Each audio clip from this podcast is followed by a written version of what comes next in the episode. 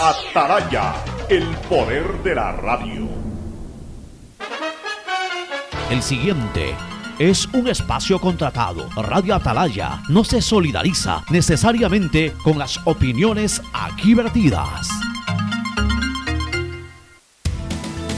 El siguiente en Radio Atalaya es un programa de opinión, categoría O, apto para todo público. La hora del pocho. La hora del pocho se viene con todo en Radio Atalaya. La hora del pocho. La hora del pocho. Alfonso el Pocho Car y su equipo traen para ustedes la opinión política, la opinión deportiva, más premios, sorpresas, regalos para sus oyentes. La hora del pocho. Aquí en Radio Atalaya. Cada día más líderes. Buenos días, este programa es auspiciado por Aceites y Lubricantes Gulf, el aceite de mayor tecnología en el mercado. Universidad Católica Santiago de Guayaquil y su plan de educación a distancia, formando siempre líderes. EMAPAC y el municipio de Guayaquil trabajando en el mejoramiento del alcantarillado sanitario para beneficiar a 221 mil personas y en la macroplanta de tratamiento de aguas residuales Las Exclusas para beneficiar a un millón de habitantes del centro y sur de la urbe. Con Claro aprovecha y lleva tu nuevo iPhone 12 o 12 mini con descuento que viene con 30 gigas gratis para tu plan. Banco Guayaquil, hoy el mejor lugar para trabajar en Ecuador y el tercer mejor lugar para trabajar en Latinoamérica. Banco Guayaquil, primero tú.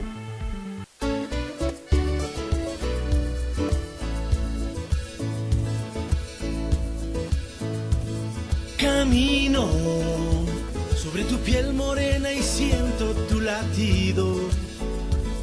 Y miro todo lo bueno que los dos hemos vivido. Te digo, solo hay razones para estar agradecido.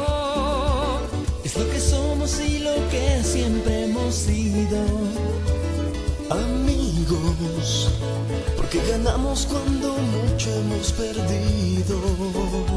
Somos lo mismo, porque peleamos contra el mismo. 680 Sistema de emisoras Atalaya. En su año 77, Atalaya, Guayaquil y el Ecuador una sola cosa son.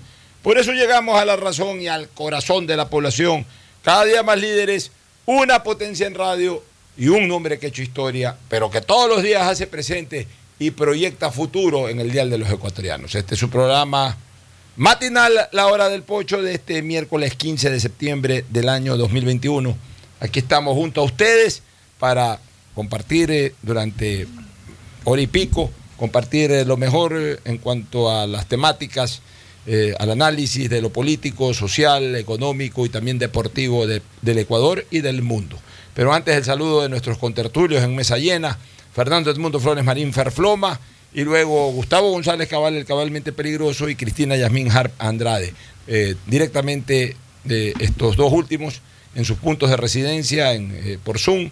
Gustavo, entiendo, en la puntilla y Cristina en Carolina del Norte. El saludo de Fernando Edmundo Flores Marín Ferfloma, que saluda al país. Fernando, buenos días. Eh, buenos días con todos, buenos días Cristina, buenos días Ocho, buenos días Gustavo.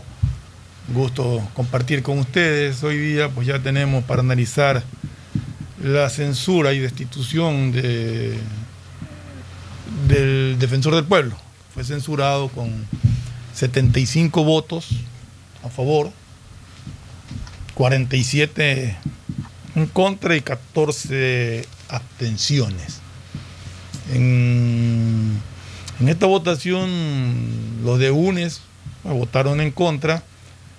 El partido de gobierno, o sea, Creo, y los independientes, Partido Social Cristiano, Izquierda Democrática, votaron a favor. Y a- parece que ha habido una división en Pachacuti, que unos votaron a favor y otros se abstuvieron. Pero en total se lograron 75 votos para la censura de- del defensor del, del pueblo. Bueno, se fue el defensor del pueblo, se fue el contralor, ahora hay que reemplazarlos. Qué pena que en tan poco tiempo funcionarios que Ya, vamos a comentar eso. Primero que saluden nuestros contertulios, pero funcionarios que re- recién se han incorporado, no más de tres o cuatro años atrás, ya hayan tenido estos problemas de carácter más ético que de otra naturaleza. Y ya vamos a hablar también sobre lo increíble, lo que estamos viendo en la Asamblea, de que siguen los famosos diezmeros. Una cosa Ah, increíble. ya vamos a hablar de eso. Pero primero el saludo de Gustavo González Cabal, el cabalmente peligroso. Gustavo, buenos días. Buenos días, Fernando. Buenos días, Cristina. Buenos días, Alfonso. Un comentario brevísimo pero necesario. España suspende la extradición del general Carvajal porque este ha pedido asilo político. El general Hugo Salazar es un chavista detenido en Madrid. Es considerado por la justicia norteamericana como el fugitivo más buscado. Estados Unidos lo acusa de haber inundado de cocaína su país. Y hay una cosa interesantísima en todo esto.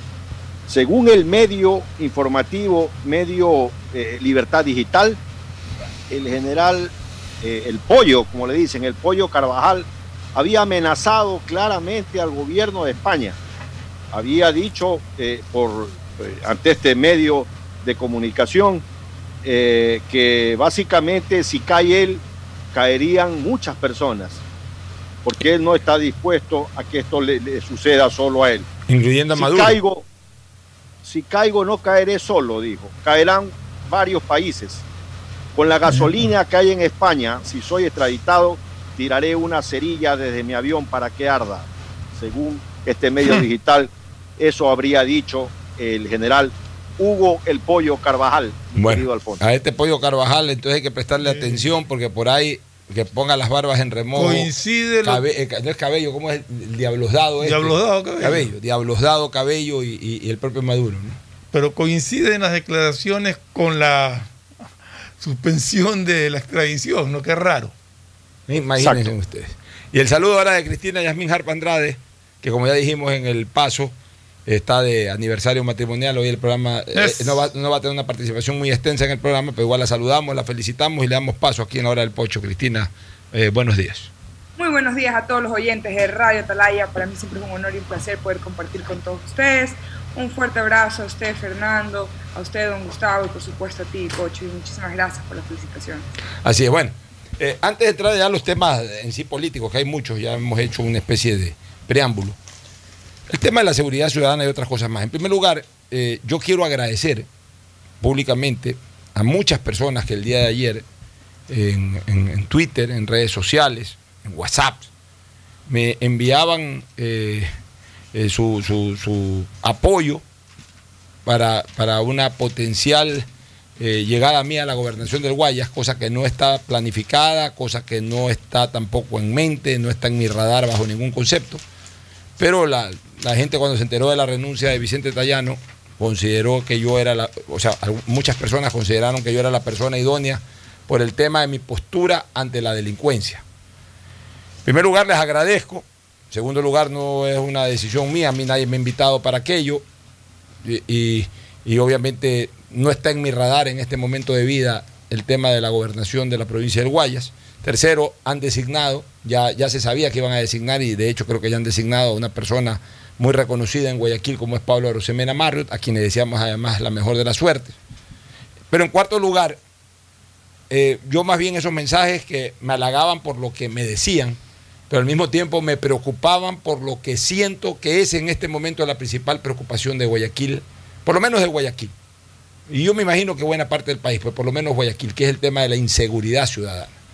Porque la gente que me escribía a mí para que sea gobernador, no me estaban escribiendo porque soy barcelonista, ni porque eh, hablo bonito o hablo feo, porque tengo programas de radio, porque tengo buena o mala presencia. No me estaban escribiendo por eso.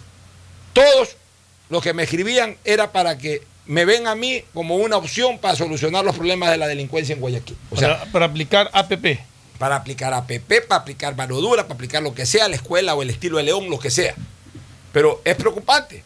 Es preocupante porque hoy el punto central de preocupación que tiene la ciudadanía es la inseguridad ciudadana.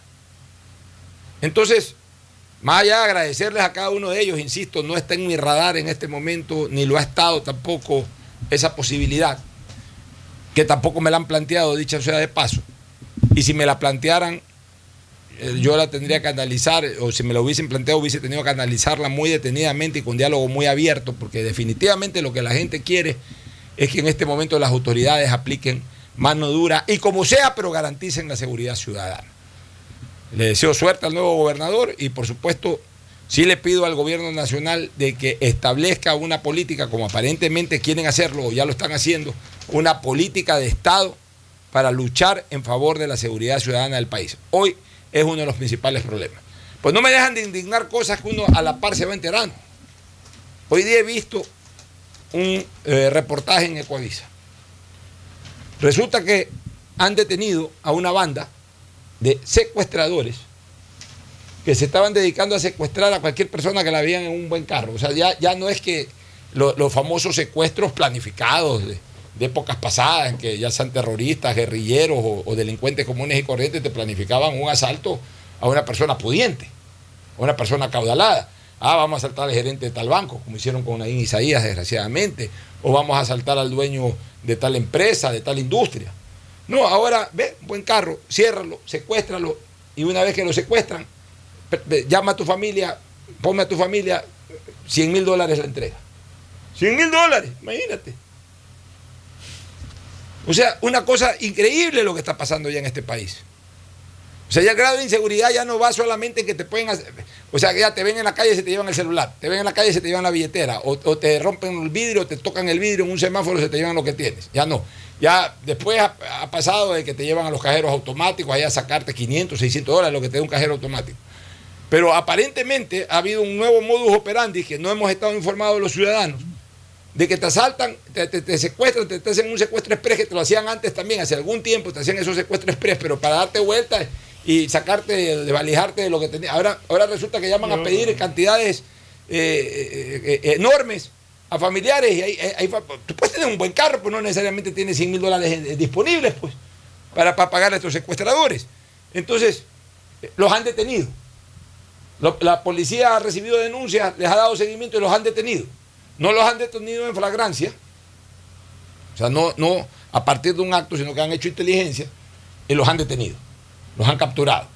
Obviamente, como no es flagrancia, entonces este, no se puede eh, este, eh, en ese momento iniciar eh, un proceso de formulación de cargos, etcétera. Bueno, pues la cuestión es que los han detenido y, y- y- y en el momento de la detención no les han puesto medidas cautelares de prisión preventiva, sino creo que medidas sustitutivas. Y entonces estos tipos siguen libres. Estos tipos siguen libres.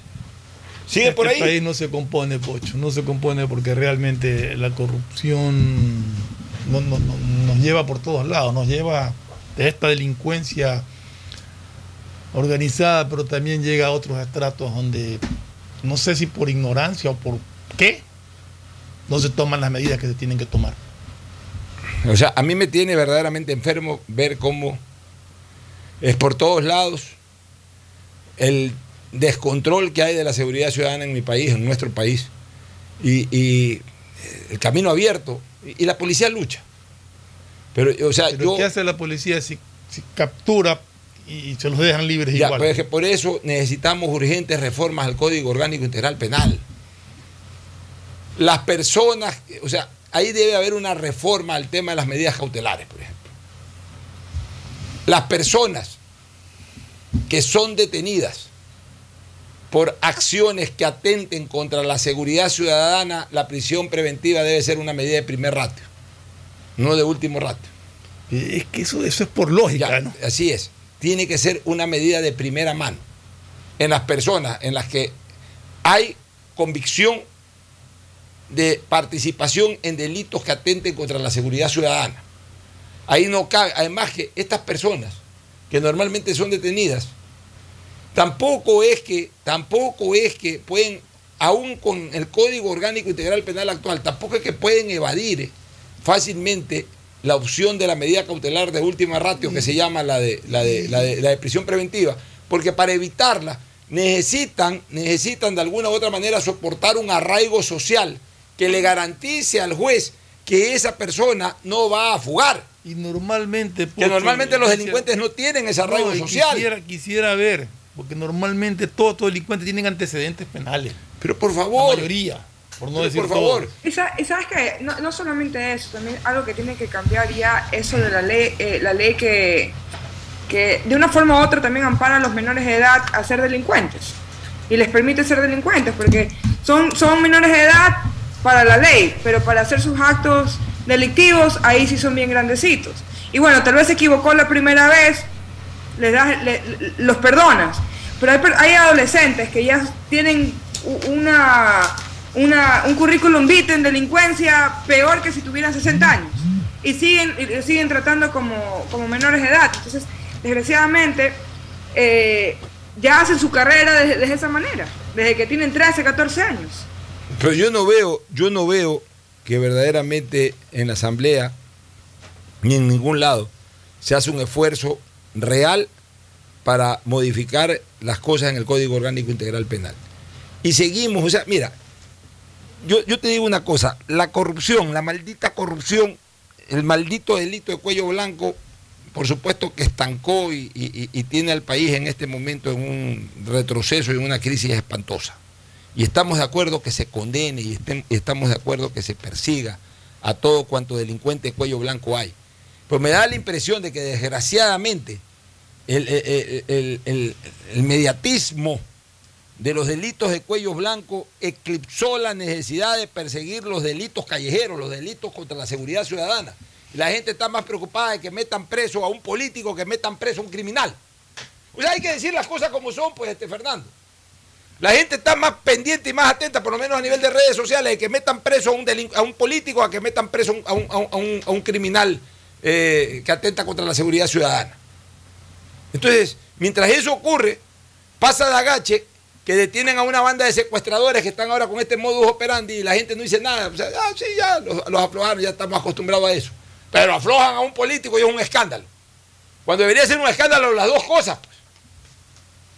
Y- y en el caso de este tipo de delincuencia es peligrosísimo porque cuestan vidas humanas. En el delito de, de cuello blanco, sinvergüenzas, ladrones, pero no, pues, nor- normalmente no corre riesgo la vida humana. O sea, son, son dos casos completamente distintos, corruptos los dos. Pero el uno atenta contra, la- atenta contra lo contra más la importante que es la salud, pues la Exacto. seguridad, Contra más que la salud, la seguridad, contra la vida. contra la vida. ¿Algún comentario, Gustavo, al respecto? El otro día tuve una conversación con una persona a quien respeto mucho. Y hablando del tema de la inseguridad ciudadana y del sicariato, me dijo, pero no hay problema, se están matando entre ellos. Y me asombró esta respuesta. Porque quedarse con ese, esa descripción de la violencia social implica una gravísima responsabilidad frente al quehacer de nuestras instituciones. Como quiera que sea el tema del sicariato, dándole la razón que sea un problema de bandas dedicadas al narcotráfico, el tema pasa porque la imagen del país y la propia percepción de la, ciudad, de la seguridad ciudadana, de la seguridad que tienen los ciudadanos, es terrible. La percepción que se da respecto al valor de la vida, porque una cosa lleva a la otra inmediatamente como eslabones de una cadena de, actos eh, eh, horrorosos.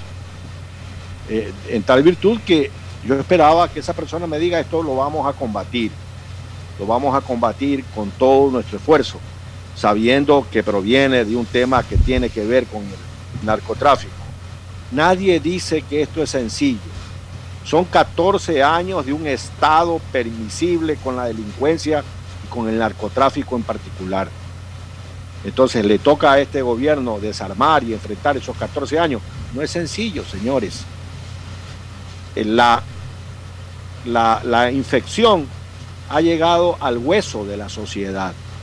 Tenemos que estar claros en eso. Son 14 años de gabela que lleva el crimen en este país. Pero cada vez es peor, Gustavo. No, no, no, no vemos que, que, que, que hay una percepción de que vamos mejorando. No, cada vez sentimos más impotencia y sentimos que la, que la seguridad cada vez es menor, o sea, que cada vez estamos más en riesgo.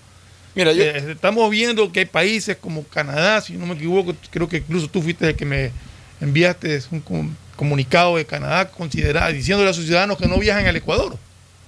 Ujú. Pero es que eh, País de riesgo. es un país de alto riesgo. Cristina quiere venir y ya yo la apoyo, pero ella sabe cuál es mi posición en este momento del país eh, sobre el tema de seguridad ciudadana. Estamos en el peor momento. Mira, a buena hora, está bien, yo aplaudo y, y quiero que los militares, pero yo quiero que los militares estén en las calles haciendo lo que tienen que hacer.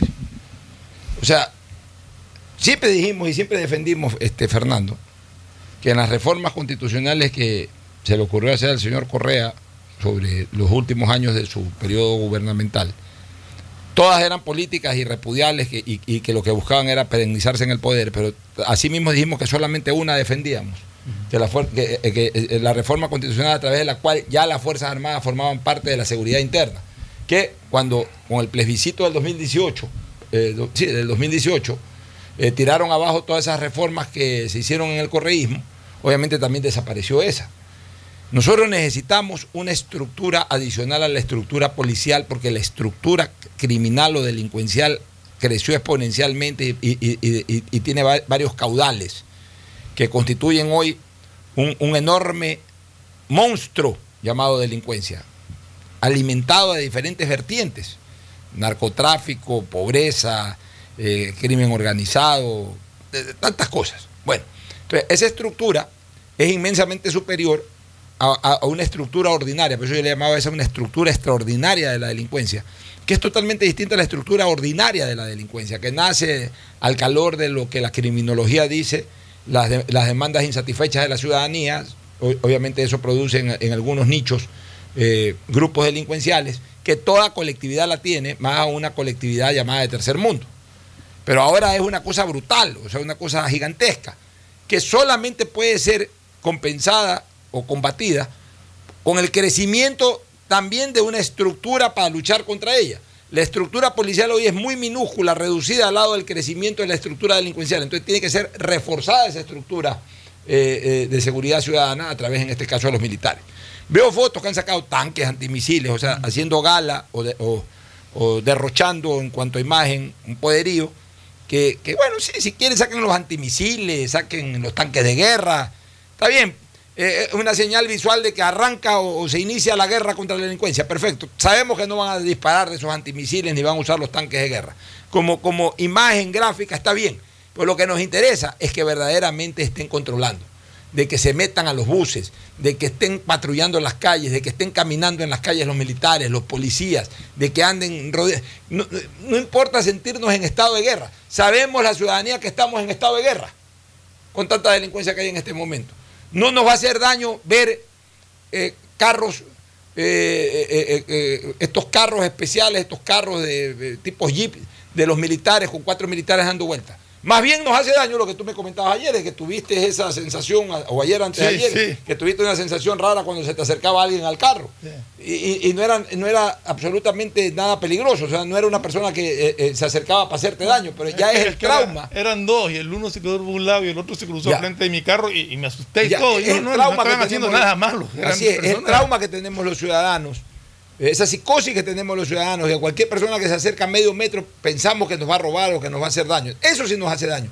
No ver carros, no ver carros policías, no ver carros militares, no ver militares con fusiles en mano. Eso no nos va a hacer daño. Ah, que nos va a generar una percepción de que estamos en estado de guerra. Sí, estamos en estado de guerra.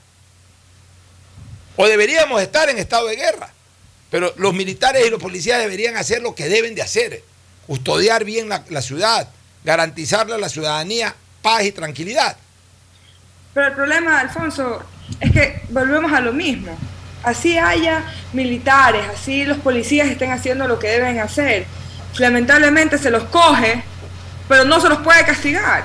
Y mientras no se cambie eso, vamos a seguir en la misma. Sí, vamos tal vez ya eh, el delincuente tenga un poco más de miedo de, al ver a un, a un militar, al ver a un policía. Pero a la larga, si no hay castigo, se va a seguir haciendo lo mismo. Porque aquí el problema es que no hay leyes fuertes, que los jueces son corruptos.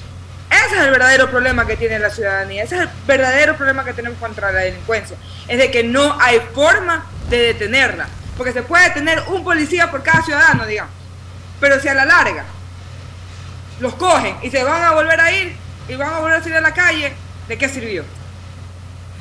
¿Algún comentario final sobre el tema, Gustavo? Sí, yo creo que es todo lo que estamos hablando aquí. Y regresamos al tema de la situación de, de deportar armas. Eh, mira, personalmente tuve un incidente hace unos tres años sobre el paso a desnivel que va por la calle Julián Coronel. Eh, el conductor era un hombre de más de 80 años, voy a obviar su nombre porque no le va a gustar que lo mencione aquí, eh, porque la mujer le puede estar dando, prohibiéndole manejar. En- Entonces, adelante iba un ciudadano que vive en Perú hace muchísimo tiempo. De pronto estábamos paralizados por el tránsito y un tipo le golpea fuertemente el vidrio al conductor octogenario.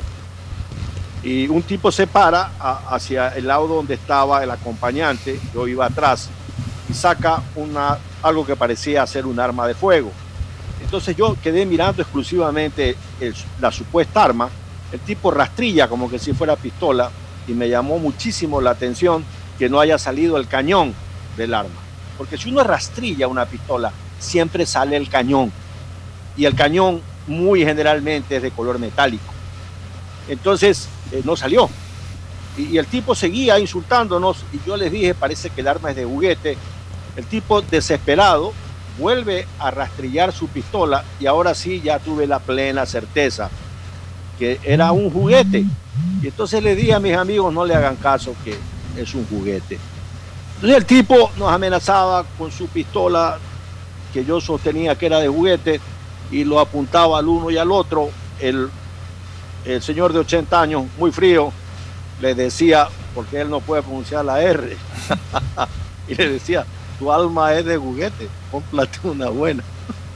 Y entonces el tipo se acerca a donde estaba el ciudadano que vive en Lima ya mucho tiempo y lo encañona y lo insultaba y de pronto el tipo baja el vidrio. Entonces el tipo con su pistola nos dice, a ver señores, todo el mundo calmado. Le quita las gafas al ciudadano que iba al lado, le quita el reloj, eh, mira los celulares y el señor este octogenario tenía un celular muy, muy grande porque es un hombre rico. Entonces el tipo que hace contacto visual conmigo, eh, veníamos de un almuerzo en el Club La Unión, yo andaba con una guayabera blanca, entonces me levanto la guayabera y le digo, yo sí tengo un arma de verdad, tal por cual. Y hago la finta como que voy a sacar un arma de mi cintura. Y el tipo salió corriendo como alma que lleva el diablo. El arma era de juguete. ¿no? Y, ellos saben que no hay ninguna posibilidad de respuesta de la ciudadanía. Eh, al amago de que yo tenía un arma, el tipo dijo, este tiene un arma y me va a dar bala. ¿no? Y no se llevó los celulares. Ahora te digo algo, Alfonso, Fernando, Cristina, que si el tipo no rastrilla su pistola, nos pelaba a los tres. Ahí sí, no había nada que darle vuelta porque yo no me iba a correr ningún riesgo. Es que ese, ese es pelaba.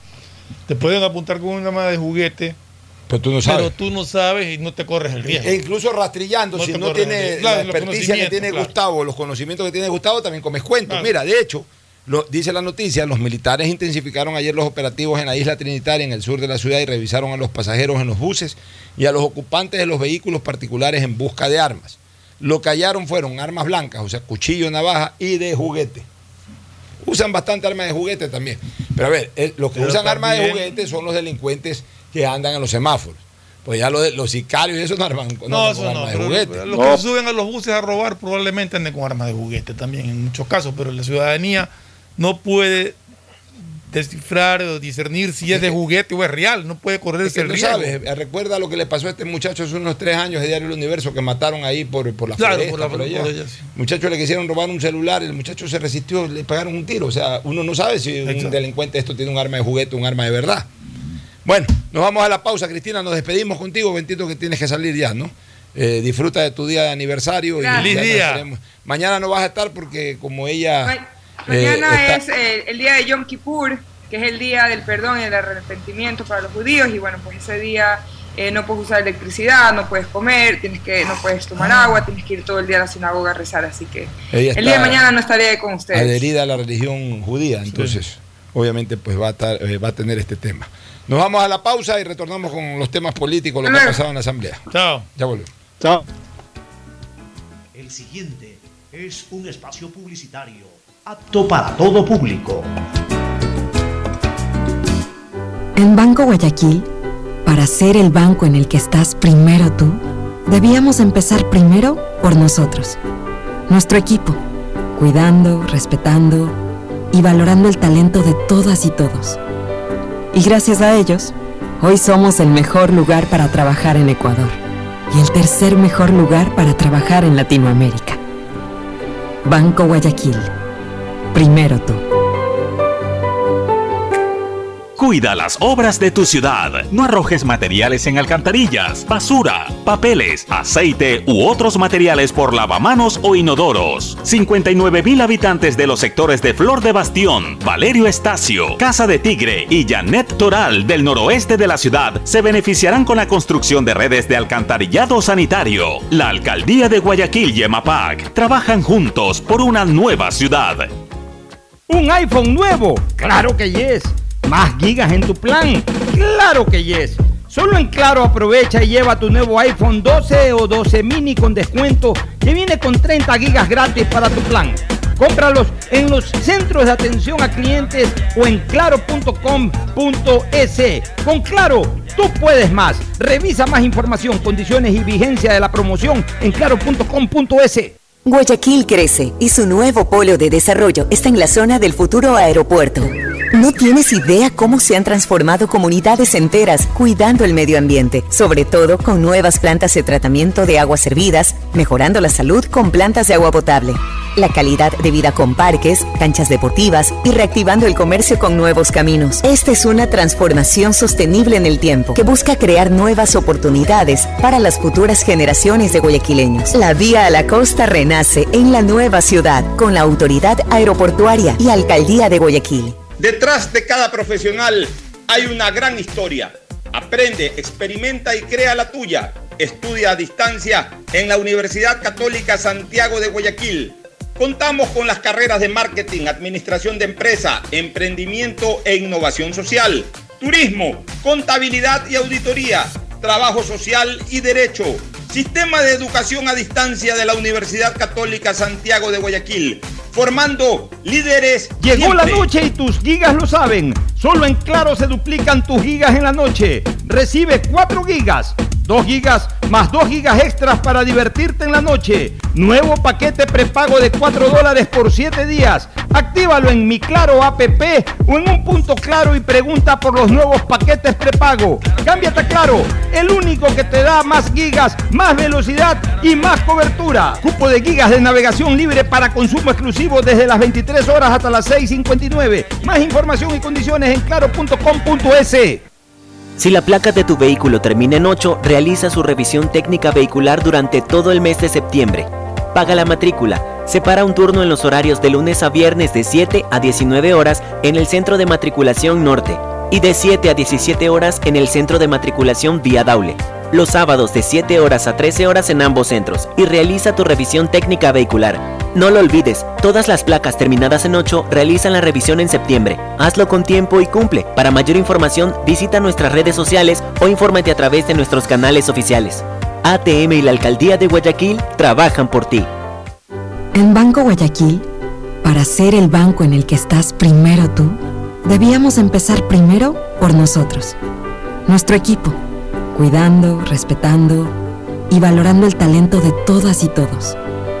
Y gracias a ellos, hoy somos el mejor lugar para trabajar en Ecuador y el tercer mejor lugar para trabajar en Latinoamérica. Banco Guayaquil, primero tú. Hay sonidos que es mejor nunca tener que escuchar. Porque cada motor es diferente. Desde hace 104 años, Lubricantes Gulf mantiene la más alta tecnología y calidad en línea de aceites para motores a diésel y gasolina. Está hecho con una fórmula especial para dar excelente protección a todo tipo de motores. evitando el desgaste prematuro de pistones, anillos y árbol de levas, ayudando a mantener limpio el motor y libre de depósitos que se forman por las altas o bajas temperaturas. Dele a su motor lo que se merece. Lubricantes Gulf, la más alta tecnología en lubricación. 104 años preservando la vida de su motor. Lubricantes Gulf. Gulf es más lubricante.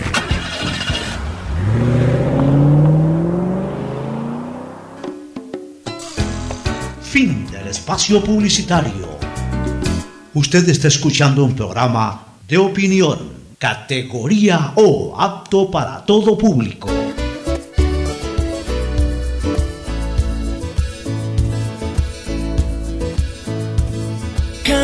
Bueno, retornamos. Hay algunos temas políticos interesantes.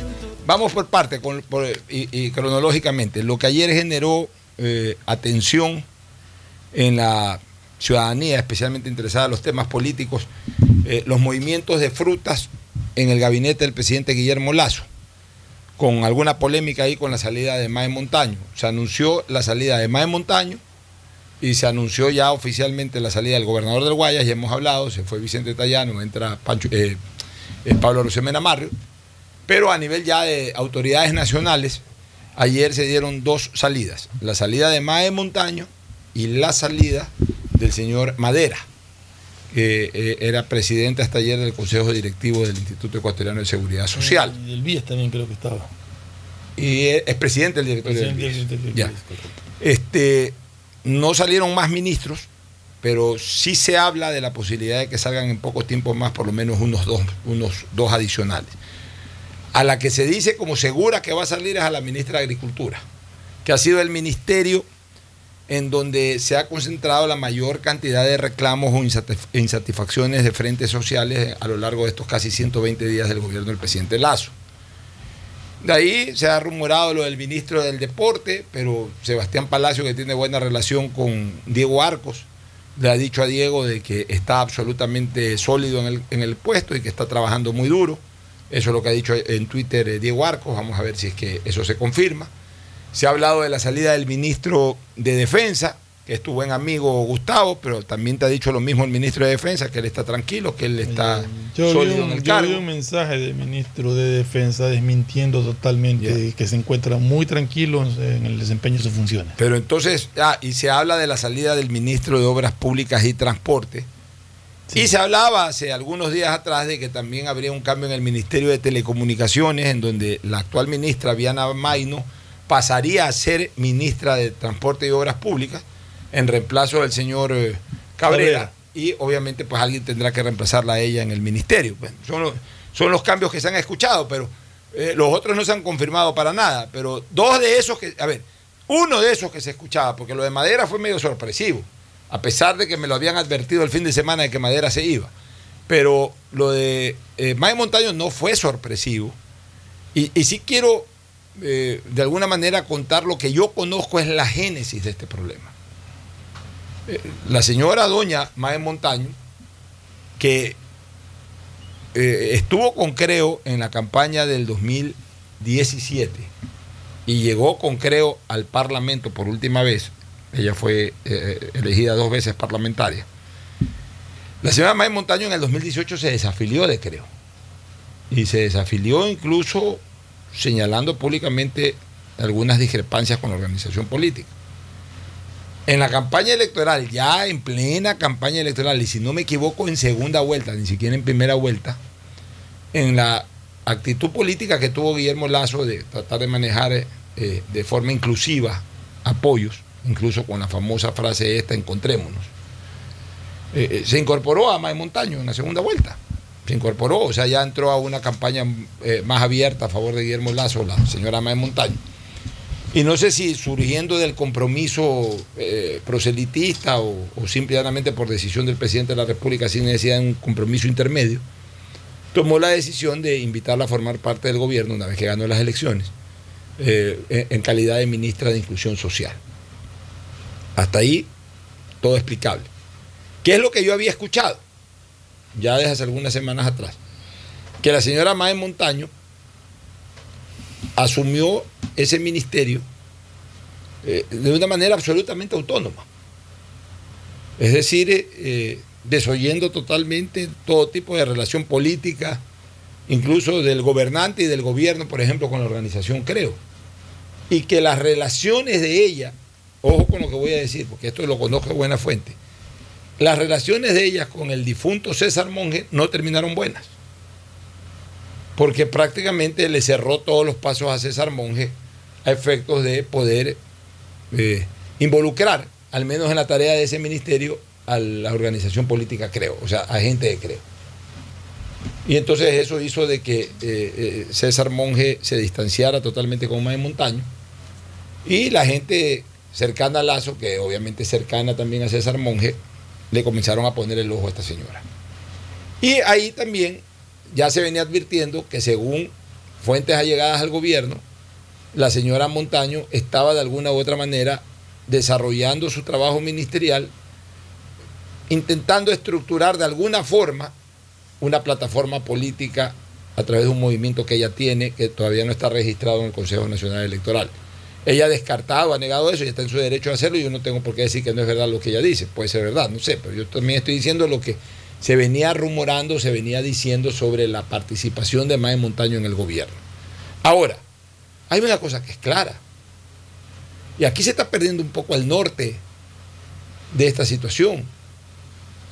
Porque ahí veo que hay gente, que, o sea, ahora resulta que cualquier ministro o ministra sale de un cargo y sale hasta cierto punto protestando o aclarando, eh, como queriéndole tirar eh, la prensa en contra o un sector de la ciudadanía en contra a quien toma las decisiones, que en este caso es el jefe de gobierno, que es el presidente de la República.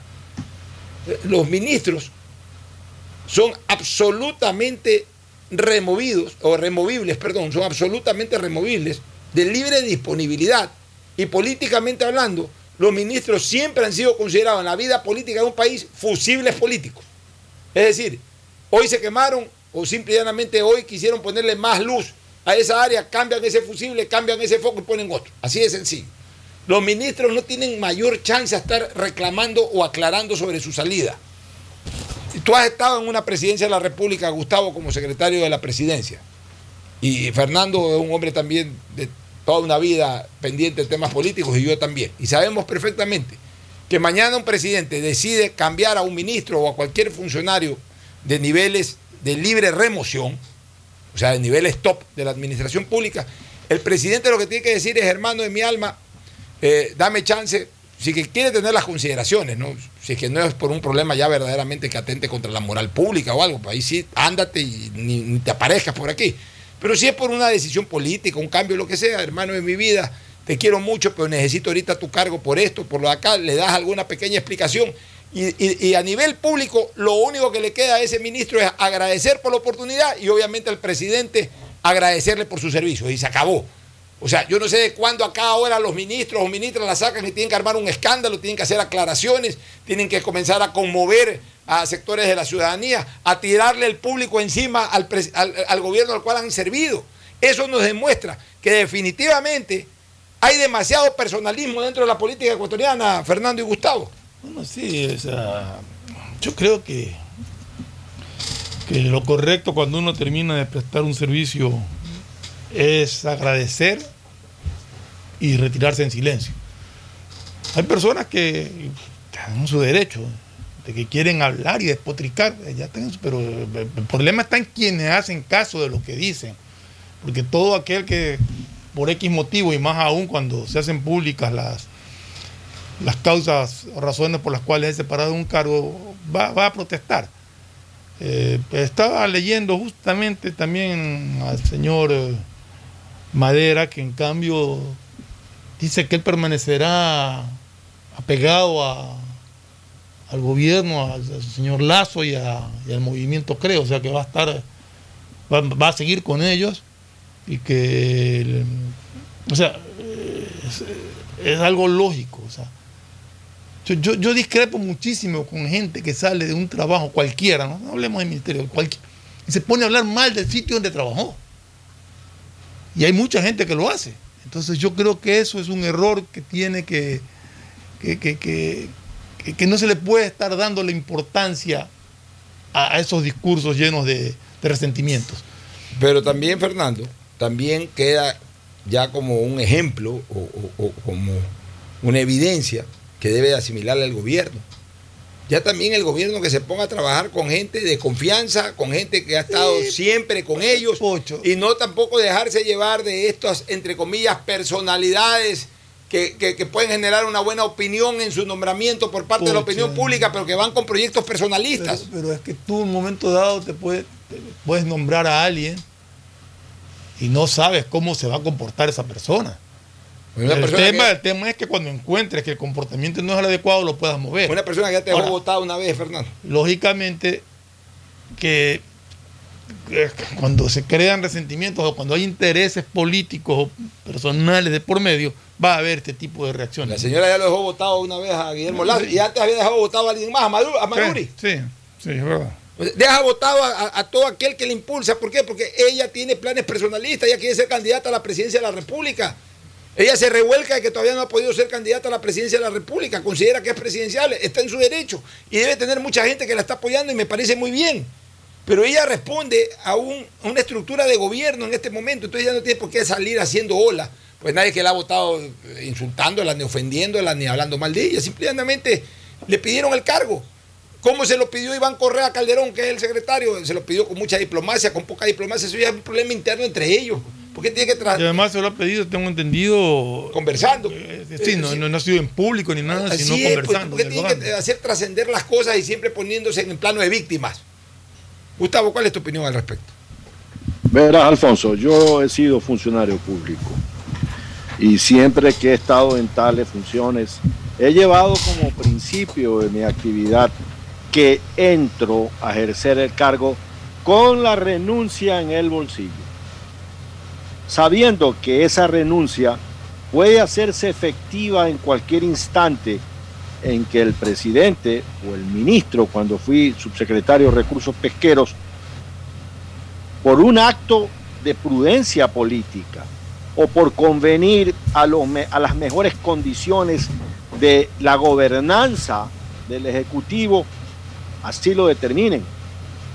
Sí, es decir, uno debe entrar con esa renuncia firmada, solamente hay que ponerle fecha, porque así es este tema. Cuando te nombran ministro, no es para que tú hagas lo que tú quieras. Tampoco es para que hagas cosas que no debes y te la pidan o no. Es fundamentalmente para cubrir, cubrir un plan de gobierno, de un gobierno que ha ganado, de un presidente que está poniendo su plan de gobierno. Si tú no estás de acuerdo con ese plan y tienes tu propio plan, bueno, pues espera que tú seas presidente de la República y allí llévalo a efecto. Pero si vas a aceptar ser un secretario de Estado, tienes que saber que hay que cumplir los lineamientos que el gobierno central, que el presidente de la República ha puesto en manifiesto. Ahora, es harto probable que se sigan efectuando nuevos nombramientos y nuevas renuncias. Ese es el quehacer propio del hecho político. Lo interesante fuera que tengan los secretarios de Estado tiempo para realizar los planes que el Ejecutivo ha puesto, Alfonso. Mira, con lo que tú acabas de decir, Gustavo, eh, no me queda más que volver a recordar esa vieja anécdota y maravillosa lección política de desprendimiento de, un, de uno de los más reconocidos presidentes que ha tenido el Ecuador en el siglo XX, don Clemente Yerobi Indaburú. Don Clemente Yerobi, que fue un presidente constitucional interino, que fue precisamente pues el- aquel hombre que tomó la posta entre la dictadura militar, el, el, eh, el cuarteto militar, me parece que eran cuatro, Cuatro, ¿no? sí. Castro Gijón, eh, eh, Gándara, Eran cuatro. eh, eran cuatro, eran cuatro Freile militares. Pozo. Freile Pozo era un... y era- Enríquez me parece que era el otro. eh, y Enríquez, exactamente. Él tomó la posta para después dar paso a una constituyente que eligió como presidente constitucional para que cierre el periodo hasta el año dos- 1968 a otro Otro Semana Gómez, correcto. o sea, Clemente Yeró Indaburú sabía que entraba como presidente interino y que su gobierno no iba a durar más de un año, seis meses, ocho meses, un año. ¿Cuál es la anécdota de Clemente Yeró Indaburú? Clemente Yeró Indaburú un buen día el primer día de despacho, Fernando y Gustavo, llegó a la oficina de Carondelet, a la oficina presidencial de Carondelet, con una maleta. En esa época no eran los carreón que hay ahora con ruedas. En esa época eran las maletas esas eh, cuadradas, inmensas, pesadísimas, que había que llevarlas a pulso. Eh, o sea, la gente cuando lo ve llegar, no lo ve llegar con un portafolio, sino con una maleta viajera. Señor presidente, señor presidente, saluda a todo el mundo atentamente, se sienta y pone la maleta viajera, la pone, pues no sé estaba vacía o llena, pues pone la maleta viajera al pie de la puerta.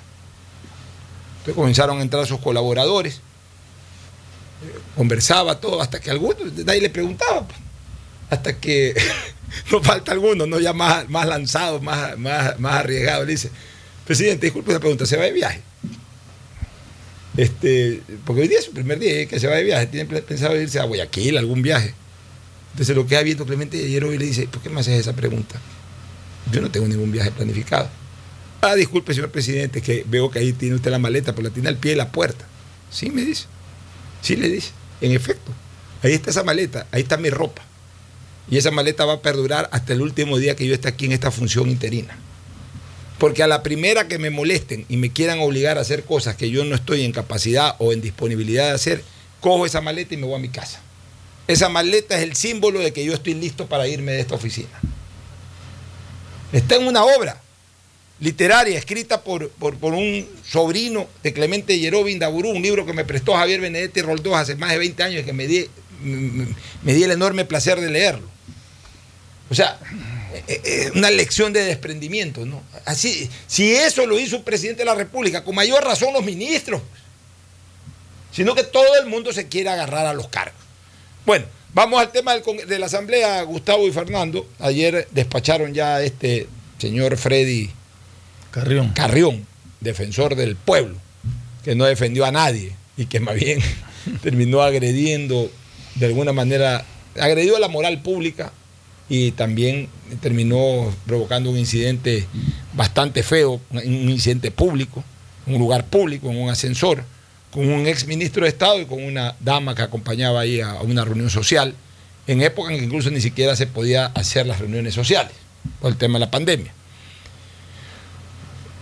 Al final se dio lo que tenía que darse, la destitución, porque este hombre no tuvo en ningún momento la delicadeza que sí tuvo a última hora, por último, valga la redundancia, última hora, ya en, las postrimerías previo al juicio político, por eso dije por último, ya en las postrimerías previo al juicio político, sí la tuvo el, el- el Contralor Celi. Este tipo no tuvo nunca. Prefirió afrontar el juicio político y jamás tuvo la delicadeza de renunciar, entonces lo destituyeron. Lo, más allá del juicio penal que está afrontando, lo destituyeron. Censura y destitución a este señor. Pero dos cosas yo quiero hablar sobre eso. Primero, que hubo 75 votos para destituirlo.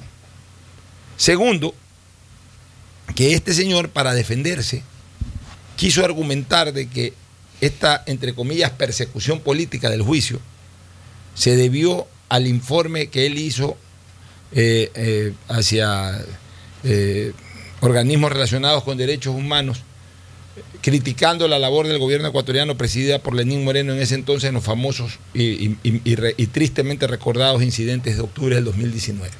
¿Qué tiene que ver eso con lo que fue las verdaderas causales del juicio político? Por supuesto que lo que escribió fue una barrabasada en relación a, a lo de octubre del 2019. Pero ahí en esa asamblea no es que lo han destituido los morenistas, ya no existen morenistas, no hay un solo morenista. Lenín Moreno no existe en el Ecuador en este momento políticamente. Es más, él físicamente no existe en el Ecuador, está en Estados Unidos. Nadie ahí en esa asamblea habla por Lenín Moreno, defiende a Lenín Moreno ni nada. Al contrario, los enemigos de Lenín Moreno fueron los votos que él tuvo para, para, para medio intentar salvarse, que fueron los votos correístas. O sea, al señor lo enjuiciaron no solamente por los incidentes esos que se produjeron en el ascensor aquel, sino que al señor lo enjuiciaron por no cumplir a cabalidad su función, porque encontraron causales para enjuiciarlo, proponer eh, la moción de destitución y finalmente censurarlo y destituirlo. No tiene nada que ver con eso, no es ningún perseguido político, y mucho menos por las barrabasadas que informó o que eh, registró de los incidentes de octubre del 2019. Él se va por incompetente y además por haber atentado a la ética y, por supuesto a la autoridad del cargo habiendo he- hecho lo que hizo en- en una noche de farra, Fernando. Sí, o sea, aquí se mezclan las cosas y se dicen cualquier cantidad de, no sé, parecen tomaduras de pelo, de que le pusieron ni sé qué en el pollo que se comió, que le pusieron ni sé qué en la bebida que se tomó, o sea, él fue a una reunión en las alitas de pollo. Por eso que ahora Villavicencio, Eh, que se ha hecho muy mediático, para acompañar gráficamente su acción interpelante, eh, fue llevando unos vasos ahí de alitas de Ahí de, pollo. de pollo y lo había puesto con ni sé qué, porque supuestamente. O sea, ya habían- burlándose. Burlándose, porque supuestamente lo habían dopado. Es una excusa de lo más, yo no sé, inverosímil. Pero en todo caso, eh, yo creo que, que lo que él, el informe que él presentó sobre los hechos de octubre de, del 2019, que para mí es un informe totalmente traído los cabellos, con una serie de, de acusaciones sin sentido como delitos de lesa humanidad. O sea, parece que él no sabe exactamente qué es un delito de lesa humanidad, pero en todo caso hay fotos, gráficas, videos, audios, todo de lo que pasó en octubre del 2019. O sea, ahí no tenemos que entrar en detalles. Y, y como bien dice Pocho, aquí no se trata de, de que por venganza de Lenín Moreno ni nada. Lenín Moreno no tiene nada que ver en el país hace mucho tiempo. Desde, mayo que se fue, se acabó Lenín Moreno políticamente en el país. Entonces, acá lo que se ha juzgado es la conducta de un individuo que debió ser ejemplo de comportamiento y que resultó inmerso en una serie de incidentes de, de- triste recordación para los ecuatorianos, de ver cómo tuvo un altercado con una dama en un ascensor, con un video que está ahí, no más allá de... Y aparte ahora, con el problema de que en esa reunión, en ese departamento donde estaban reunidos, aparecieron 47 mil dólares que nadie sabe de dónde salieron. O sea, yo siempre digo una cosa, no porque aparezcan 47 mil dólares en efectivo, ya es un delito, pero sí hay que justificarlo. Hay que justificarlo, hay que O sea, saber sí. pues, que de, de quién Porque- son y qué hacían ahí. Porque si una persona tiene, a ver, el, el poseer dinero en efectivo no es un delito, a partir de una cantidad eh, eh, tal hay que justificarla. Pues si yo mañana tengo en mi cuenta corriente, bien a vida, hablemos así, 60, 70 mil dólares, pero quiero pagar en efectivo o quiero hacer lo que me da la gana con 47 mil dólares, yo giro un cheque de esa cuenta, retiro la plata eh, y me encuentran esa plata y me dicen, ¿de qué es esa plata, señor? De, aquí está, ¿ve? Aquí está el, el cheque que mandé a cambiar, me dieron la plata de mi cuenta, es mi plata que está ingresada en mi cuenta, que está totalmente justificado todo. Ah, ya, perfecto, señor. O sea, la posesión del dinero no es el delito. No. Ya, pero tienen que justificar de qué, es esos, de, qué- de qué son esos ¿De 47 quién eran primero? dólares. Nadie- nadie- O sea, si te, te encuentras mil, dos mil, tres mil dólares, bueno, tú puedes mandar a sacar para cualquier cosa, vas a comprar algo. Pero, pero ya 47 mil dólares es una cantidad importante que no es delictiva al poseerla, pero sí es necesario justificarla. Si no la justificas, si te metes en problemas, más aún siendo funcionario, porque entonces, bueno, ¿de dónde pecate mea? ¿De dónde salieron esos 47 mil dólares? Ya, entonces, eh, eh, todo eso tenía que haberse aclarado y yo no eh, conocí de que verdaderamente se hayan aclarado. Ahora, Gustavo, ya en lo político. Al final de cuentas, se lograron los 75 votos. Estaba en tela de duda encontrarse una mayoría. Pero fíjate tú, o sea, se lograron esos 40 75 votos porque Pachacútec se divide. Porque el correísmo, que tanto criticó la labor de- del trujillismo en la, eh, esta organización de participación ciudadana, en el Consejo de Participación Ciudadana y Control Social, sin embargo, salió a defender a ultranzas a un hijo de ese consejo, a un, a un, a un hijo, a un, a un funcionario designado por ese consejo, por el trujillismo. Entonces, ya ahí ya nos huele raro eso. O sea, se supone que Correa condenaba todo lo que hacía el trujillismo, el consejo de Trujillo, y sin embargo, ¿de, de dónde acá y por qué tanta defensa a- al señor Freddy Carrión, por un lado, al punto de que este anchetoso, adefesioso Orlando Pérez ha puesto un tuit hoy día diciendo discurso histórico, histórico, ¿qué Defensa histórica. Defensa histórica. Defensa histórica fue la de Camilo Ponce en la interpelación de Pedro Saad. Ah, son cosas históricas. Qué chetoso, qué, payaso que es este Orlando Pérez realmente. Pero bueno, pero entonces, eh, por suerte Pachacútec se dividió.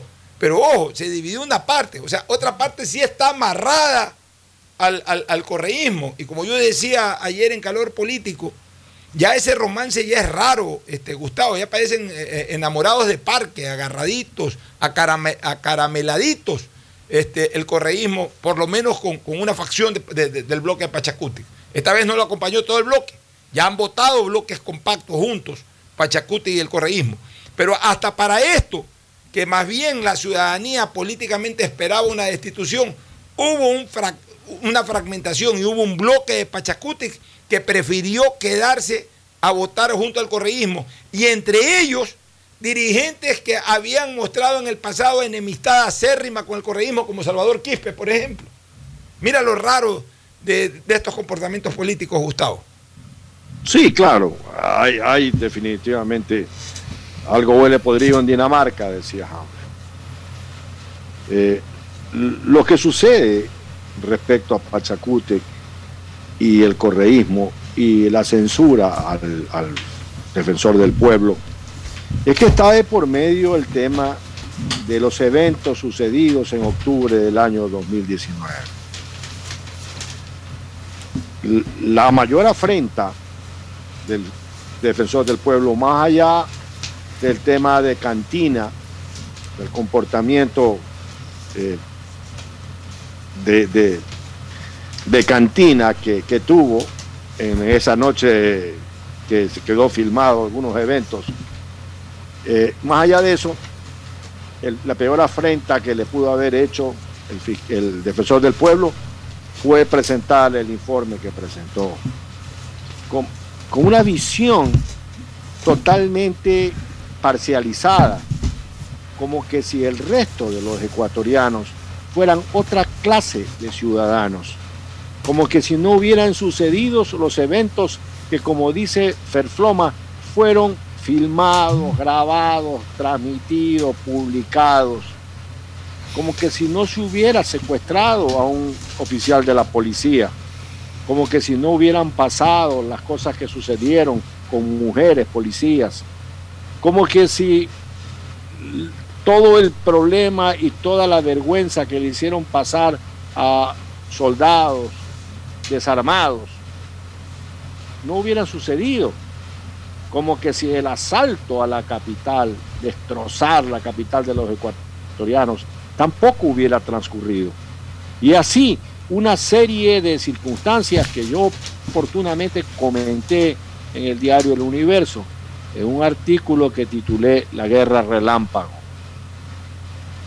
Entonces, un, defensor del pueblo que va con una visión, con una dirección unívoca para defender todos estos eventos, tiene ese respaldo de esa parcialidad que estuvo involucrada en los eventos de octubre del año 2019 y que son pesquisables de oficio y que la investigación tiene que continuar. Eh, los que actuaron en esos eventos se ponen muy irascibles cuando se les recuerda su participación en ella, como, que quieren obligarnos a una amnesia colectiva y que el Ecuador le dé una amnistía en términos generales y que digamos aquí no ha pasado nada, señores. Pues claro que pasó. Y lo más importante es que no debe volver a pasar, que no puede volver a pasar. Pero los eventos de octubre del año 2019 estuvieron a punto de fracturar el esquema constitucional del Ecuador, Alfonso. Así es, mi querido Gustavo. Bueno, nos vamos a una recomendación comercial y vamos a retornar. Ya está aquí Agustín Filomentor Guevara Murillo con el cemento deportivo. Nos vamos, ya volvemos. Auspician este programa. Aceites y lubricantes Gulf, el aceite de mayor tecnología en el mercado. Acaricia el motor de tu vehículo para que funcione como un verdadero Fórmula 1 con aceites y lubricantes Gulf. ¿Quieres estudiar, tener flexibilidad horaria y escoger tu futuro? En la Universidad Católica Santiago de Guayaquil trabajamos para el progreso en educación, ofreciendo cada día la mejor calidad y para ello estamos a un clic de distancia. Escoge la carrera de tu vocación. Puede ser marketing, administración de empresas, emprendimiento e innovación social, turismo, contabilidad y auditoría, trabajo social y también derecho. Consulta en nuestra página web mayor información y esquemas de admisión. Universidad Católica Santiago de Guayaquil, formando siempre líderes. ¿Un iPhone nuevo? Claro que yes. ¿Más gigas en tu plan? Claro que yes.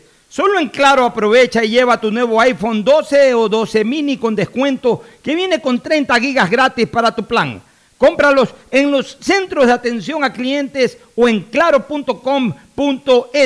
Con Claro, tú puedes más. Revisa más información, condiciones y vigencia de la promoción en claro.com.es. La macroplanta de tratamiento de aguas residuales Las Exclusas beneficiará a un millón de habitantes del centro y sur de la urbe. Este sistema también tratará los lodos y gases y generará energía eléctrica gracias a la tecnología con la que fue diseñada es parte de un conjunto de macroobras de tratamiento de aguas residuales en Guayaquil, la primera ciudad en contar con este sistema, convirtiéndola en ejemplo para otras ciudades del Ecuador. El municipio de Guayaquil y Emapac trabajando juntos por una nueva ciudad. Para ser el banco en el que estás primero tú, debíamos empezar por nosotros, nuestro equipo. Gracias a ellos, hoy somos el mejor lugar para trabajar en Ecuador y el tercer mejor lugar para trabajar en Latinoamérica. Banco Guayaquil, primero tú. Estamos en la hora del pocho. En la hora del pocho presentamos Deportes, Deportes.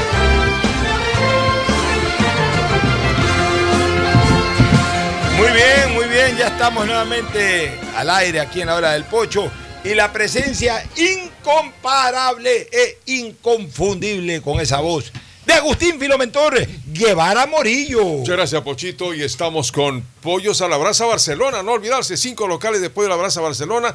El mejor sabor del pollo en Guayaquil garantizado al 100% desde la rotonda, directamente desde el Fortín, en el centro, tres lugares. Y vaya a Vaquerizo Moreno 9 de octubre. Edificio Plaza, Ahí tercer piso. Bueno, bueno, no, no, no, pues lo que no, tercer ¿se acu- piso la famosa del- oficina. Del tercer piso, claro, nosotros tenemos producciones en aquellas épocas, ¿no? Tiempos pasados, hasta el año 2008. Pollo a la brasa, para que comas pollo a la brasa con ensalada, brindada por Ángel Encalada. Encalada, sí.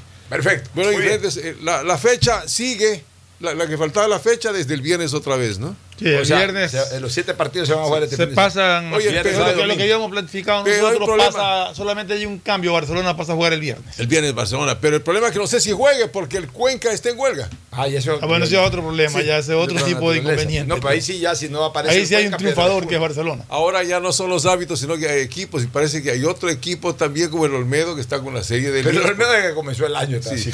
Entonces, ahora ya no son los hábitos. En todo caso, el, que el cambio haya que Barcelona en Sí. lugar de jugar domingo pasa a jugar eh, Viernes. viernes, Yo- yo voy y el a- Olmedo Muchurruna pues, se juega el domingo. Yo voy a insistirle a, a, a- a Miguel Or ¿Qué es lo de que que, pasa? revisen, para, ya no para este año obviamente que acaba y para el próximo que comienza, sino para cuando culmine el siguiente año, o sea, de cara al 2023, que vuelvan a ver para que desde el 2023 haya el ascenso y descenso intermedio. O sea, no puede ser que equipos como el Olmedo de Rebamba, que tienen, está bien, un club puede tener un problema de entrada y no lo puede superar nunca. No, aguanta ya. un año. Pero si no, entonces que, que vaya a la B a reoxigenarse. Hasta le, hasta le beneficia, porque terminar yendo a la B en diciembre y pasar por todo el suplicio que pasa, que chica no puede pagar a los jugadores, a los pocos jugadores que tiene, jugadores que se le van, quedan eh, eh, expuestos a goleadas tremendas, a papelones, a, no, a sacar de más de 5 o 6 puntos en todo un año. Eh, no vale, es preferible que a mitad de año, en cambio, motiva a los de la B. Los de la B, el campeonato de la B no puede ser más aburrido. Son dos idas y vueltas, son 36 Es partidos. larguísimo. Es Oye, larguísimo. Y otra cosa es de la B, que no tengan tanto viejo. Todos los votados de los Bueno, otros equipos. pero- están- no, pero eso no se to- puede evitar, o sea, pero eh, todavía está jugando el Diablito Lar Ah, y qué todo bueno. eso. no, ya. bueno, pero, Pero el normalmente derecho y sí. la, la B debería ser también para que aparezca otra gente. Entonces los equipos ganadores fijos van a ser el Cumbayá. El y Cumbayá ya está clasificado. El Y el Cumbayá ya. Nacional y- el no, está pues el Nacional todavía lo está apretando sí. Gualaceo. Pero Nacional ya. todavía no está asegurado. Cumbayá ya Cumbayá está. sí. Cumbayá le faltan dos puntos. un Pero que no sean equipos de ascensores otra vez. no y- cuidado, Cumbayá por ahí puede estarlo respaldando. Ojalá que se dé, ojalá que se dé el retorno de Nacional y se Nacional reestructure como tiene que reestructurarse un Pero equipo mira, de la tradición mira, Nacional, Nacional. se ¿no? re- Nacional a lo mejor ya se ha reestructurado, se ha reoxigenado. Está con José Volter Villafuerte. Bueno, ya, pero entonces, eh, eh, eh, antes había eso, ya, antes era incluso más drástico, eran 10 equipos y se iban dos por, eh, en, cada, en cada, en cada, en cada Cada- media exacto. temporada. Ya, digamos que ahora son 16, que de los 16 se vaya el último. Claro. Y suba el primero. Que sea una y, cosa ya más para, y ya para la- el cierre, para la segunda etapa, ahí sí en el acumulado se tienen que ir los dos últimos y, subir los dos primeros. Pero, pero que haya, aunque sea un ascenso intermedio y un descenso intermedio. Entonces la fecha cómo quedaría? Barcelona juega el viernes, Barcelona y juega el todo viernes, igual menos el lunes. igual. O sea, el partido del, del- del viernes pasó al domingo. Ya, y Barcelona pasa el viernes. Y Barcelona porque pasa el tiene viernes. Copa Libertadores contra Flamengo. Y el lunes no hay partido. El lunes ya no hay partido. Pero ya el ya se lunes jugó no. el partido. Y de ahí Ya- todo se sigue jugó. igual. Y de ahí re- se De ahí se retoma campeonato igual. La vida sigue igual, como decía su amigo Sandro de América. Claro, son- Que era lo más lógico, ¿no? Se retrasa, como quien dice, una semana más, ¿no? Sí. Y pero de ahí el campeonato iba a terminar, creo que el 6 de diciembre, ahora terminará como por el 11 o No, 12. y no, yo no sé si busquen en algún momento dado meter una fecha intermedia para terminar como Yo creo que a la previsto. larga, en el momento en que Dios no quiera, Barcelona quede fuera de las copas, que es el único que podría estar. Ahorita hay dos obstáculos para eso: Barcelona por la Copa Libertadores y la propia selección por las eliminatorias. Las eliminatorias. Pero si a Barcelona no le va bien en semifinales, va a haber un momento en que sí puede haber una semana media libre y por ahí pueden meter. Pero hablemos Pues de si que no, vaya- no, pues si no prolongan, pues una semana más el cierre. Que le Vaya- vaya- o media semana. que le vaya bien a Barcelona, ¿no? Porque por ahí hay voces aquí, si Barcelona, ¿cómo así? Este, si Barcelona es un equipo tradicional, yo creo que de los equipos Pero ¿cómo así que? importantes, que cómo así Barcelona está en estas instancias ahora. ha ganado, Y, y apar- y aparte, de eso, es que cree que, por ejemplo, el Flamengo le va a puliar. Bueno, hay los que partidos hay que jugarlos, el partido hay que jugarlos. Es libre de creer lo que quiere. Lo Creo que, que eh, hasta Habrá Alves de Barcelona convencidos de que Barcelona va a ganar. O sea, Habrá yo siempre que digo, hay que abrir, hay que abrir eh, esperanzas y expectativas. Se Esperanza es que, terriblemente. ¿Por qué no? Sí, ¿por qué no? Es posible el gran reto. Pero también hay que abrir expectativas en el sentido de que Flamengo es un equipo que, que tiene un gran potencial económico. Ha contratado a este David Luis. Y hasta que es Dani Alves. eh, Dani Eh, Alves. Los partidos hay que jugarlos. Hay que jugarlos. Y entonces, por lo tanto, y respaldo ahora, creo que el 30% También- de asistencia va a ser posible. También ya son jugadores viejos, pues, o sea, tienen jerarquía, lo que tú quieras, pero también ya en un momento determinado los pones a correr y, y ya, Y- y ya Dani Alves no es el mismo que era hace cuatro años, ni David Luis tampoco debe ser. Incluso David Luis, que a mí me gustaba mucho Son su estilo de nombres, juego, ¿no? también tenía sus vacíos. Claro. Y también fue responsable de algunas vergüenzas como ese 7 a 0 en Alemania en el 2014. Eh, bueno, ¿qué otras novedades en el ámbito deportivo? El Champions, oye, pierde el Champions, equipo. Barça. Champions. Oye, lo de Barcelona España, quiero hablar un ratito de lo de Lo de Barcelona. Barça. España. Oye, eh, bueno, como yo puse en un tuit de ayer, bienvenido a la, a, a la era post-Messi. Ayer sacó una estadística el famoso Mr. Chip. Ya. Lo conociste en Sí, claro. el año Mr. pasado. Chip que Un vino, tipo, claro. buen tipo ese pelado.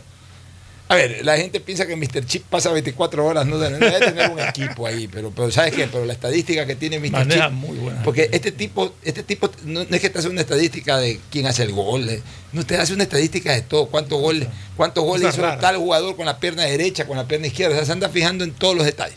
No él, debe ser un equipo completo. No sé si buena parte de eso se ha inventado o sea de verdad, pero en todo caso el tipo tiene información estadística que nadie se la puede discutir. Entonces, ayer el tipo ha registrado que por primera vez en muchos años el Barcelona de España no pudo disparar o no pudo llegar una sola vez al arco entre palo y palo. O sea, lo que salieron fueron tiros que pasaron cerca del palo. claro. Pero entre, o sea, el arquero- remates al arco. No remate hubo- al arco, no tiro directo al arco. No un, un solo tiro en el Barcelona de España. Claro. Sea, ese Barcelona de Messi, que eh, del Luis Suárez, que provocaban 25 jugadas de gol y hacían 2, 3 goles por partido, no pudo un solo tiro al arco, eh, que la pelota haya ido entre, entre ambos palos. Entre ambos, entre ambos palos y debajo del horizontal. O sea, para que la toque el arquero, para que de repente peguen el palo, peguen el horizontal, nada. O sea, cualquier tiro era arriba del horizontal o a los lados. Pero nunca, nunca hubo Claro, un no hubo solo un tiro. remate al arco. Y ahora Todos fueron depende- remates desviados. Depende de los jugadores que tiene Barcelona ahora, porque el señor Bartomeu, que será recordado, ¿no? Ese deja enfermo al equipo, está el equipo herido y está muy lejos el Barcelona, el Barça que todo el mundo conoció de las figuras extraordinarias, ¿no? Ahora, Entonces, los eh, eh, es eh, terrible. El Bayern Múnich es una máquina y, y realmente es extraordinario ese, ese Lewandowski. Se manda un gol ese Lewandowski el día de ayer. Eh, ahí es cuando tú dices, por eso es que valen lo que valen y por eso son los goleadores que son. Una pelota que pega en el palo, o sea, qué atento el tipo a- a- al remate del compañero y cuando la pelota pega en el palo y rebota, eh, Lewandowski estaba atrás del defensa. Estaba atrás del defensa, o sea, el defensa estaba más cerca a la pelota y Lewandowski estira el pie, estira la pierna y obviamente el pie, lo pone en posición de plancha el pie, pues no hacia la pierna del jugador, sino hacia la pelota Hacia que la- venía. la pelota. Y lo adelanta pues, al jugador y le pone la plancha del pie este, a la pelota y la pelota con, con la misma fuerza del rebote que venía del palo volvió a regresar al arco, ya obviamente al centro del arco y gol del Bayern Múnich. O sea, ahí es cuando tú dices, pues por eso esos jugadores valen lo que valen, pues no, no. eh, eh, eh, mira, aquí déjame ver, aquí estaba buscando lo de el famoso eh, Mr. Chip, la estadística Mr. Chip. esta de, de Mr. Chip, aquí está, dice, ojo al dato, así sabe poner cuando quiero Mm. prender las luces, ¿no? Ojo al dato, el Barcelona termina un partido sin realizar ni un solo remate a puerta por primera vez en toda la historia de la UEFA Champions League. Ni un Increíble. solo remate a puerta. No. O sea, yo, yo entiendo, por eso decía, remate al- al- al- A ver, lo a la del arco entre palo y lo palo. que se llama remate remates al arco, que son los que van encuadrados dentro del arco. O sea, terminan en gol o tapados por el arquero o sacados por Que está en el raya. cuadrante del arco. Y los otros son remates desviados, van por arriba, van por los costados, Pero lo que Mr. sea. Chip dice remate a Remate puerta. a puerta, o pero sea, yo sí remate vi- al arco. Yo sí vi buena parte del partido y sí hubo algunos remates, pero. Pero, Pero a puerta pero- directo, ¿no? pero- Remate pero- al arco. Al arco, no, o sea, a lo mejor eh, para él puerta es el arco, o sea, entre los palos, entre los entre los palos. tres palos. No hubo un solo remate, o sea, el arquero del Bayern Múnich, o sea, Neuer en ¿no? este caso no cogió nunca una pelota, por lo menos de tiro directo. Por ahí eh, descolgó, Sí. por ahí le pasaron la pelota a algún compañero, pero. Increíble. O sea, eh, más inofensivo imposible. Increíble. En otro partido, en cambio, con un equipo que se llama Young Boys, los muchachos jóvenes de ¿Qué pasó? Suiza, ¿Qué pasó perdió el partido Young en el Boys, equipo. lo que ver, explícanos eso, tú O que sea, viste ese yo- partido. Yo no lo vi todo el partido, me llamó la atención fue que, bueno, eh, comenzó el partido y a los 13 minutos Cristiano anotó una vez más, fue el primer Pero gol de, que el momento el primer gol de la de las A los 13 Champions minutos de hecho gol. y eh, luego este expulsaron a alguien. Le Fue expulsaron, expulsado, dice fue Aaron. expulsado a ¿A quién fue que expulsaron? Expulsión de Aaron Van Sí, Bisaca. Al marcador. Sí. Así sí. Este Bisaca Pero, que saca. pero lo que yo no entiendo es que si vas ganando 1-0 Aguante, ¿no? de visitante contra el Young Boys, tú no puedes sacar a un jugador como Cristiano Ronaldo. No puedes sacar a Bruno Hernández, que son los jugadores que te pueden generar peligro. Ahí se aflojó y le hicieron O sea, dos goles. O sea, si tienes ese, ese, ese, ese tipo de jugadores, tú no puedes confiarte en un 1-0 visitante, peor si tienes un jugador menos. Pero me llamó la atención, salieron Cristiano, salieron Bruno Hernández, los empataron y sobre el final una falla horror- horrorosa de Lingard, Perdió el partido. una falla horrorosa.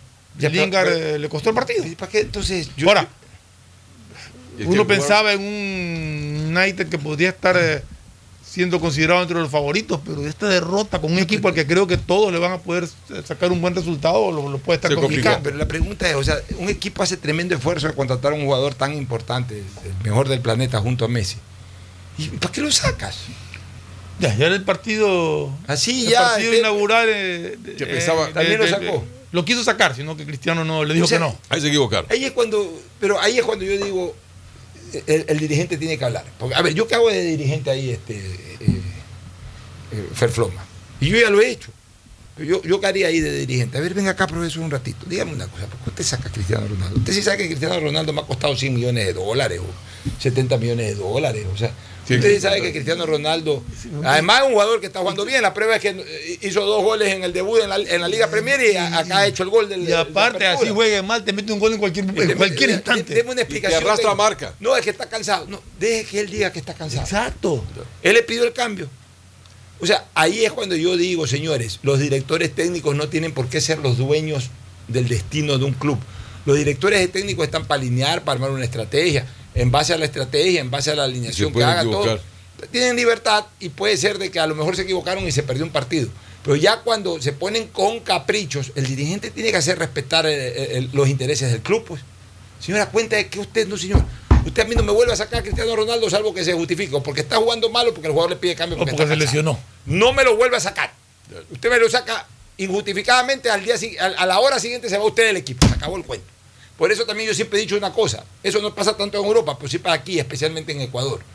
Eh, eh, Las lecciones del fútbol que aprendí.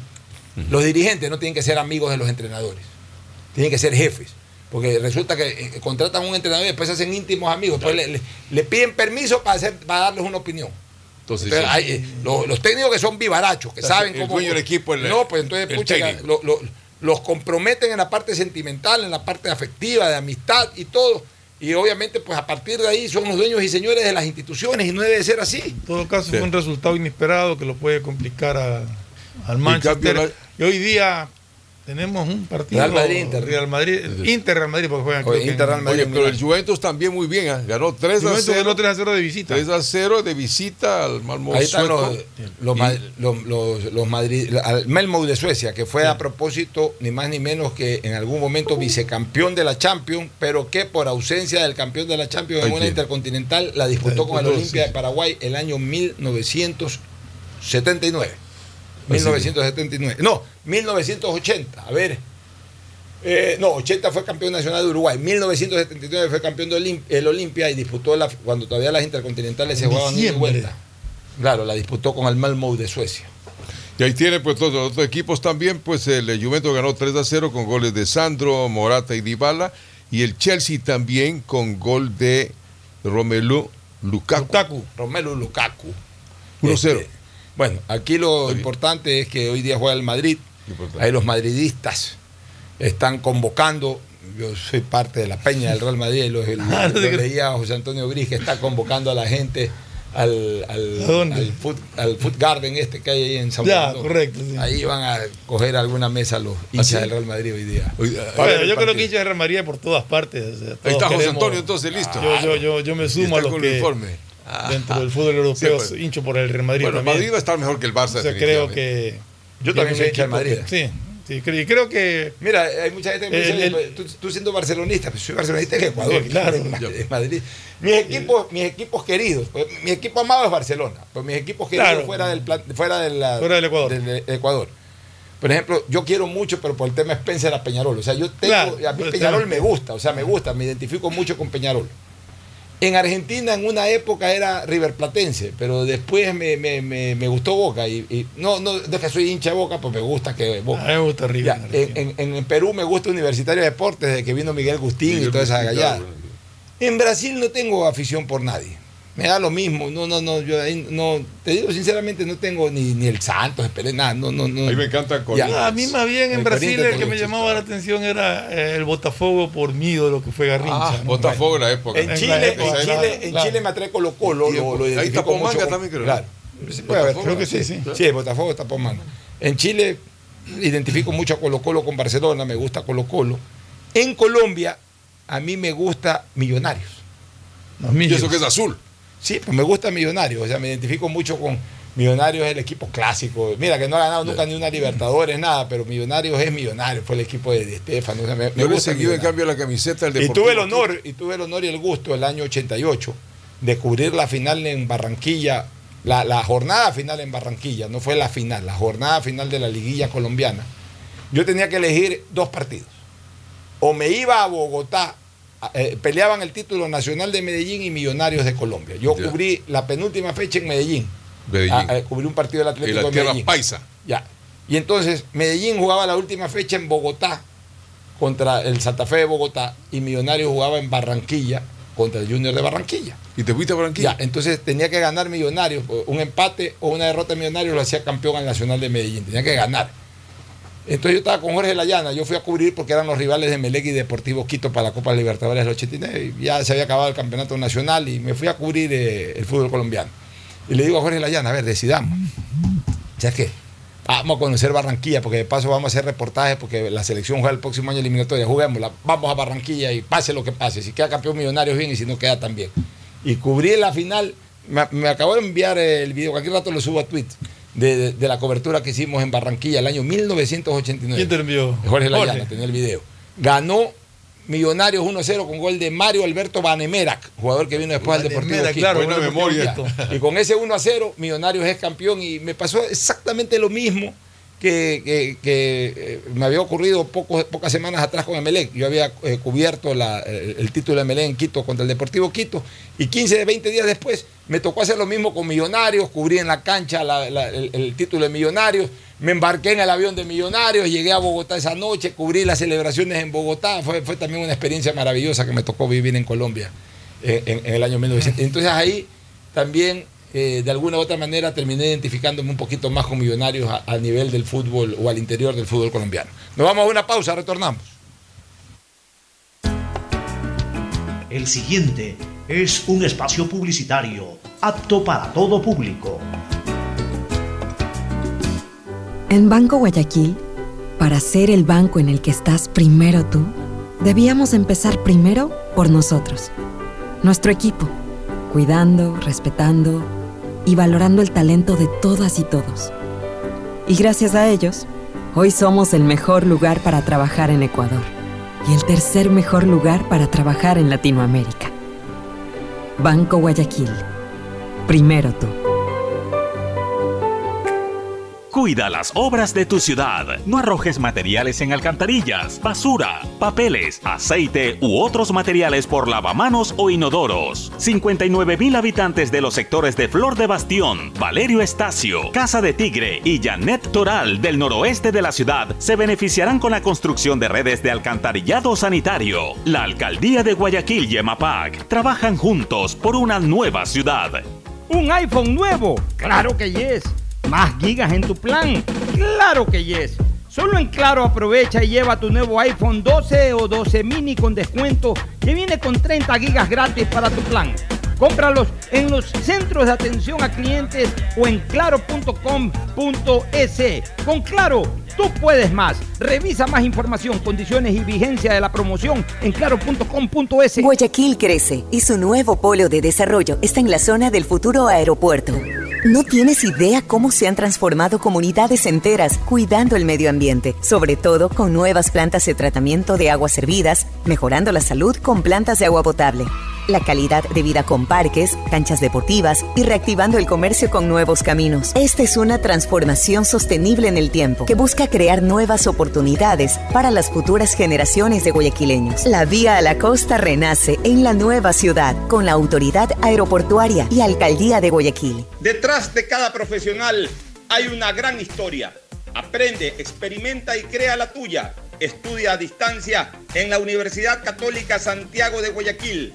Contamos con las carreras de marketing, administración de empresa, emprendimiento e innovación social, turismo, contabilidad y auditoría, trabajo social y derecho.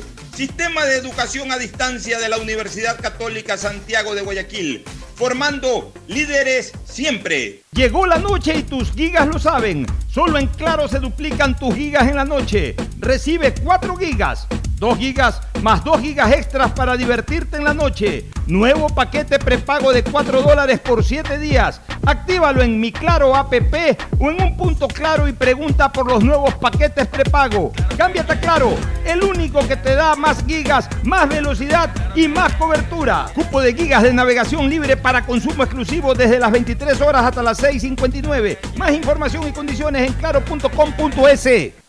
Si la placa de tu vehículo termina en 8, realiza su revisión técnica vehicular durante todo el mes de septiembre. Paga la matrícula. Separa un turno en los horarios de lunes a viernes de 7 a 19 horas en el Centro de Matriculación Norte y de 7 a 17 horas en el Centro de Matriculación Vía Daule. Los sábados de 7 horas a 13 horas en ambos centros y realiza tu revisión técnica vehicular. No lo olvides, todas las placas terminadas en 8 realizan la revisión en septiembre. Hazlo con tiempo y cumple. Para mayor información, visita nuestras redes sociales o infórmate a través de nuestros canales oficiales. ATM y la Alcaldía de Guayaquil trabajan por ti. En Banco Guayaquil, para ser el banco en el que estás primero tú, debíamos empezar primero por nosotros, nuestro equipo, cuidando, respetando y valorando el talento de todas y todos. Y gracias a ellos, hoy somos el mejor lugar para trabajar en Ecuador y el tercer mejor lugar para trabajar en Latinoamérica. Banco Guayaquil. Primero tú. Hay sonidos que es mejor nunca tener que escuchar. Porque cada motor es diferente. Desde hace 104 años, lubricantes Gulf mantiene la más alta tecnología y calidad en línea de aceites para motores a diésel y gasolina. Está hecho con una fórmula especial para dar excelente protección a todo tipo de motores, evitando el desgaste prematuro de pistones, anillos y árbol de levas, ayudando a mantener limpio el motor y libre de depósitos que se forman por las altas o bajas temperaturas. Dele a su motor lo que se merece. Lubricantes Gulf, la más alta tecnología en lubricación.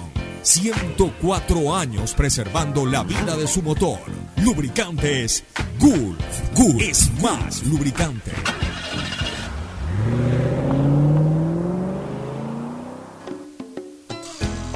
Fin del espacio publicitario. Usted está escuchando un programa de opinión, categoría O, apto para todo público. Muy bien, entremos de lleno y de nuevo al tema local, A la ¿no? fecha, al tema fecha, local, sí. a la fecha. ¿Cómo quedaría la fecha entonces, este, definitivamente? Bueno, el viernes, Sol, el viernes el partido de Barcelona, que es el, eh, partido importantísimo. Viernes Barcelona, Barcelona Cuenca. Deportivo Cuenca, que en teoría Barcelona debería de, de Debería de ganar sin ganarlo, problema, sí. pero igual Barcelona está muy alejado de, de- de- Barcelona está Igual quedaría. sin, sin mayores Si posibilidades. Barcelona Pero- gana, quedaría a 7 puntos de. Barcelona lo que tiene, pues tiene 10 ahorita de Independiente del Valle. Barcelona lo que tiene es que jugar, jugar, acumular, acumular puntajes, a ver qué pasa, a ver, tratar de llegar lo más lejos posible para quedar tercero, aunque sea clasificar a Libertadores. Pero así ya esperanza directa de clasificar a, a la final ya es muy remota realmente la opción. Eh, el viernes juegan Barcelona Cuenca. El sábado, Orense recibe al City. Por eso el City, claro. Cuidado, que el City, City- está bien, el City está en tercer puesto, creo. en City cuarto. puede El jugar City en sí Machala como local vamos, vamos eh, eh, actualizando la tabla de posiciones. El City está en tercer lugar Está con tercero, 13 sí, puntos. correcto. Está a un punto de Melé. O sea, si el City le gana a Orense y Melé no le gana a Liga, Pasa segundo. el City puede pasar al segundo puesto. O sea, el City está en- en- en- en- leemos eh, Puede Orense. City como que un partido ahí nomás. No estamos hablando de uno de los equipos que está peleando posibilidad arriba Claro. en esta etapa, que es el Guayaquil City. De ahí este, tenemos eh, otro partido eh, para eh, el día sábado mismo. Entonces, ese es el sábado a las 3, Orense de Guayaquil City. Delfín Aucas, a las 5 y 30 en el estadio Jocay de Manta. El sábado mismo, para cerrar la jornada sabatina, juegan 9 de octubre en Macará. 9 de octubre, Macará. Veamos a 9 de octubre. ¿9 de octubre Vamos a está la- cuarto? Vamos a la tabla de posiciones. 9 de octubre no, no está, está sexto. Pero está con un buen puntaje, está sexto, pero ¿Y está quién con está 11 cuarto puntos. ahorita?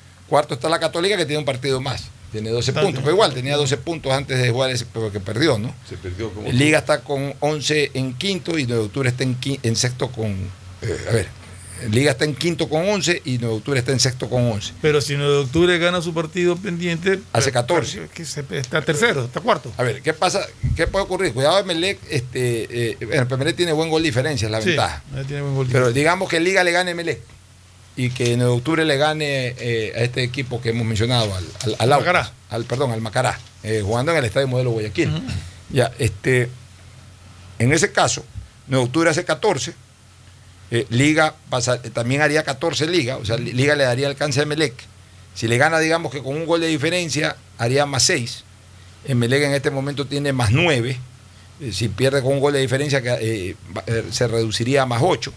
O sea, Emelec mantendría una posición ante Liga de Quito, aún perdiendo, salvo que sea por una derrota holgada.